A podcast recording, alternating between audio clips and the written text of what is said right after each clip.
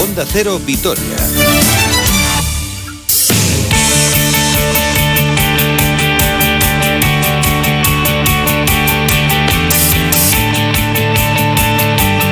Hola, ¿qué tal? Saludos y muy buenas tardes. Una hora 45 minutos 44 segundos desde de aquí a las 2 del mediodía, espacio para el deporte en Onda Cero Vitoria, analizando sobre todo las próximas citas que tenemos eh, por delante. Citas muy importantes, citas muy intensas y a partir de mañana todo un devenir de acontecimientos con baloncesto, con fútbol, en definitiva con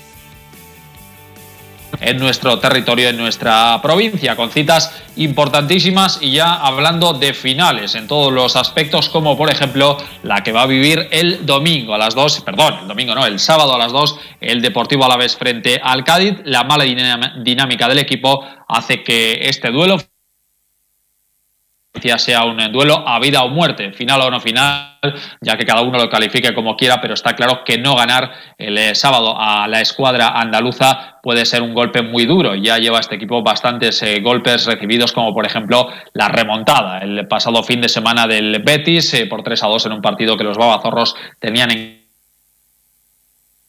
en los 24 minutos de partido o en la derrota frente al Osasuna, dejando además el equipo una mala imagen y recibiendo o dando la sensación de que el equipo es muy débil a la primera que encaja un gol. Esta mañana ha habido sesión de entrenamiento en Mendizorroza, sin ninguna novedad. Rodrigo Eli va a ser la única baja para la cita del próximo sábado para tratar de romper esa mala dinámica de cuatro derrotas consecutivas que le han llevado al equipo a meterse en posiciones de descenso con 22 puntos enfrente un Cádiz que parece que está ahí tranquilito, decimocuarto con 28 puntos, pero no se deben relajar y desde luego, teniendo en cuenta que llevan una temporada bastante buena, pero que poco a poco están yendo hacia abajo, una derrota en Mendizorroza les haría también a ellos generar bastantes dudas en el entorno y eso es muy positivo. Todos los equipos que se metan en el fango eh, va a ser una noticia positiva para la escuadra babazorra. Acaba de comparecer ahora mismo el capitán Manu García, siempre toda una autoridad para hablar dentro del vestuario.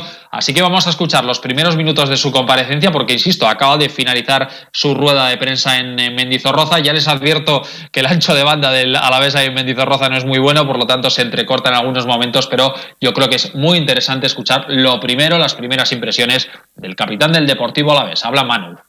Hola Manu, muy buenas. Eh, un poco desde, desde fuera lo que, lo que se ve del equipo es que eh, al primer golpe el equipo se queda un poco. En el otro día tenéis un partido con 0-2, incluso tenéis dos ocasiones clarísimas para marcar el tercero y sin embargo cuando llega el primer gol del Betis da la sensación de que os venís hacia abajo. ¿no? ¿Desde dentro tenéis la misma sensación o no? A ver, más que el partido de Sevilla creo que, o por lo menos igual yo a nivel individual, lo sentí más duro el día de Osasuna, la verdad.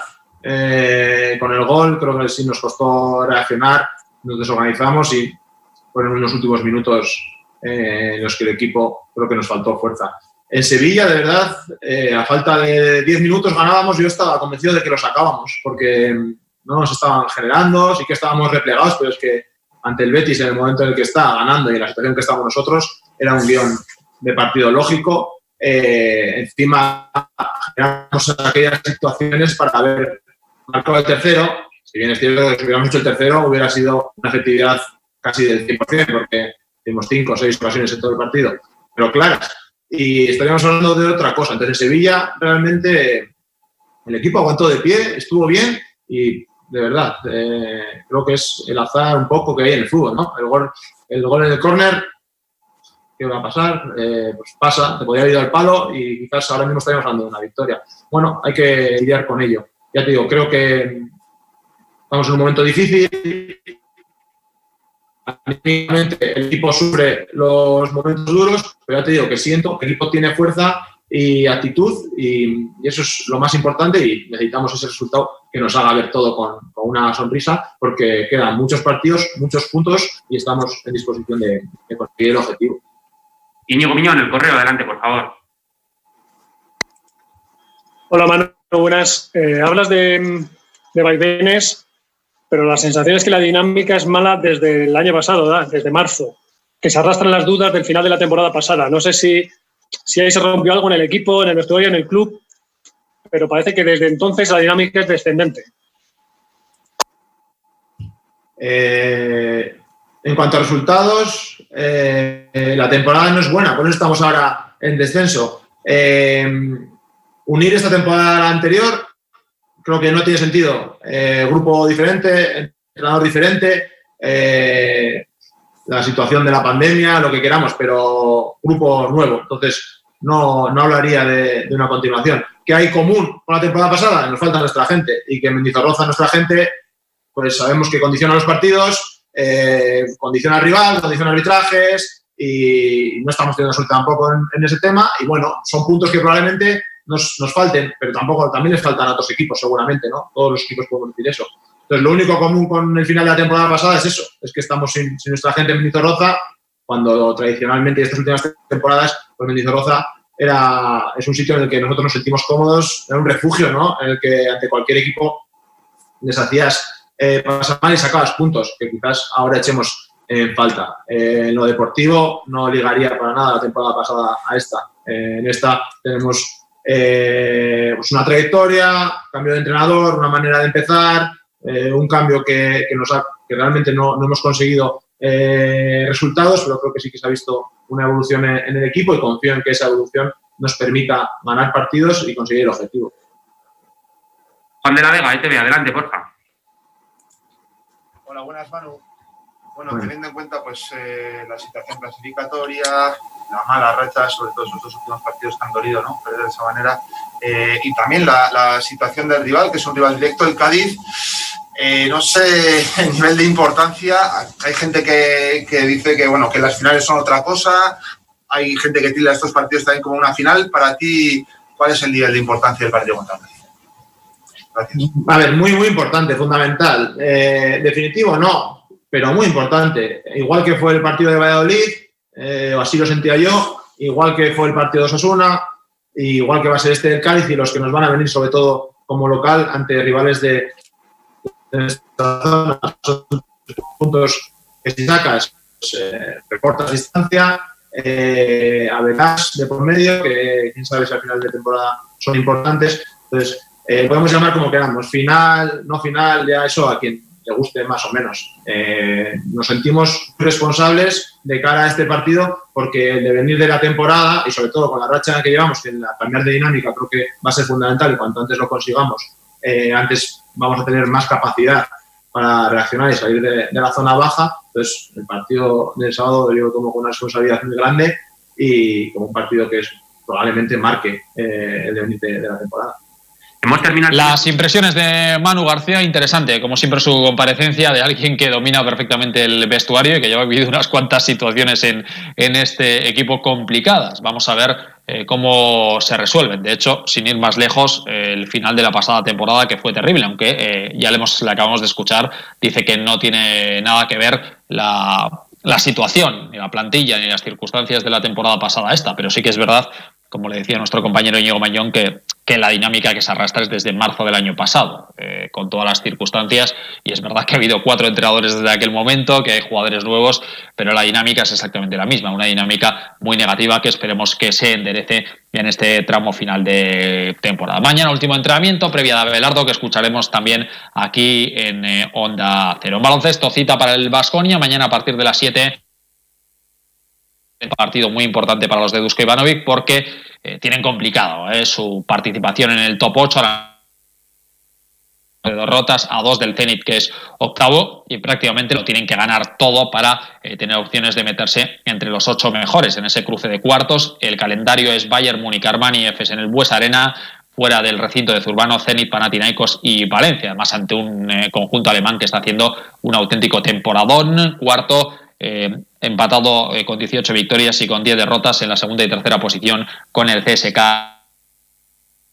ni Milán. La cita en ACB, además de altura. El domingo a las seis y media en el Bues Arena frente al Real Madrid. Los blancos hoy que juegan el clásico frente al Barcelona. También mañana cita para las chicas del Araski. Y menuda cita. A partir de las siete y media visitan Girona para medirse al Uni Girona, que además eh, llega de ganar recientemente la Copa de la Reina el pasado domingo. Cambiamos de deporte, nos vamos al ciclismo porque tenía yo una comunicación pendiente con Amador Granado, al que le quería felicitar por su plata en el pasado campeonato de España en, Galapagar el pasado fin de semana. Hola Amador, muy buenas. Hola, buenas tardes. Bueno, Amador, ¿celebrándolo ya o no? Ya, ya es hora de ponerse a trabajar un poco. Es que no me ha dado tiempo. Fue recoger la medalla, comer y salir corriendo para Valencia, que estamos aquí concentrados con la selección. Bueno, Amador, eh, ¿te esperabas? Porque llegabas de una lesión que te había tenido ahí en el dique seco un tiempo. ¿Te esperabas estar también? No, no, la verdad es que no. Yo esperaba, fui al Campeonato de España a cubrir el expediente porque tenemos una, lo que te comento aquí una selección, una concentración importante de cada dos juegos y fui a cubrir el expediente. No esperaba hacer mi podium, pero bueno, el tiempo no fue muy bueno porque también hacía mucho frío pero bueno, estoy contento porque, como he dicho por ahí, pues los corredores que me rodean en el podium son muy jóvenes ya para mí. Bueno, eh, pese a todo, estás en un extraordinario momento, ¿no? A tu, a tu, edad y pese a esa lesión, el hecho de conseguir esa plata y además un cuarto puesto, también importante en velocidad por equipos, hacen que demuestren que pese a que uno está de baja, eh, puede llegar en un, en un, buen momento a, a una cita como esta, ¿no? mi entrenador dice que ahora cuanto menos entreno mejor voy. No sé si será verdad, pero, pero bueno, hay que tomárselo como viene. La verdad es que el bagaje que yo tengo, pues ya tengo una, un nivel consolidado, entonces la lesión sí que me ha, me ha hecho pues un pies grande, pero bueno, eh, he recuperado bastante bien y todavía más tengo que recuperar más porque no hemos hecho muchos entrenamientos, pero bueno, ha salido, como se suele decir, un poco la casta y, ahí se ha visto el segundo puesto. Bueno, eh, me dices que estás ahora en una concentración con la selección española, que ahora esos Juegos Paralímpicos y finalmente se disputan de Tokio. ¿Cómo está la situación? ¿Qué opciones tienes? Pues la verdad que hasta venir aquí tenía mi sensación eran de opciones bastante bajas por la lesión y pero visto que me han confirmado que el equipo de velocidad va a ir sí o sí, pues hemos hecho un test a nivel nacional. Eh, teóricamente, pues eh, no sé si habrá, sabréis vosotros que me tengo que retirar del mundial porque mi madre al final falleció repentinamente y eso generó que se, se, se hizo otro otro equipo de velocidad para competir en Canadá y al seleccionador le gustó lo que vio y entonces me nos tenemos que enfrentar el equipo que compitió en Canadá con el que era habitual. Hemos hecho el primer test aquí y hemos ganado claramente el, nosotros, Eduardo Santas, eh, Alfonso Cabello y yo. Y entonces pues tenemos otro test similar dentro de 15 días, que espero que sea el último a ese nivel y espero que el seleccionador ya decida quién va a ir y entonces pues como se suele decir, hemos, hicimos test por la mañana y test por la tarde, pues en un partido de tenis pues ya me he llevado los dos primeros sets, me faltan los otros dos y, y a ver si lo consolido y podemos entrenar de cara a los juegos. Bueno, pues ojalá te podamos felicitar. Estaremos muy pendientes de, tu situación, Amador. Muchas gracias por atendernos y enhorabuena, disfrutar de esa medalla de plata. Un abrazo, gracias. Muchísimas gracias a vosotros.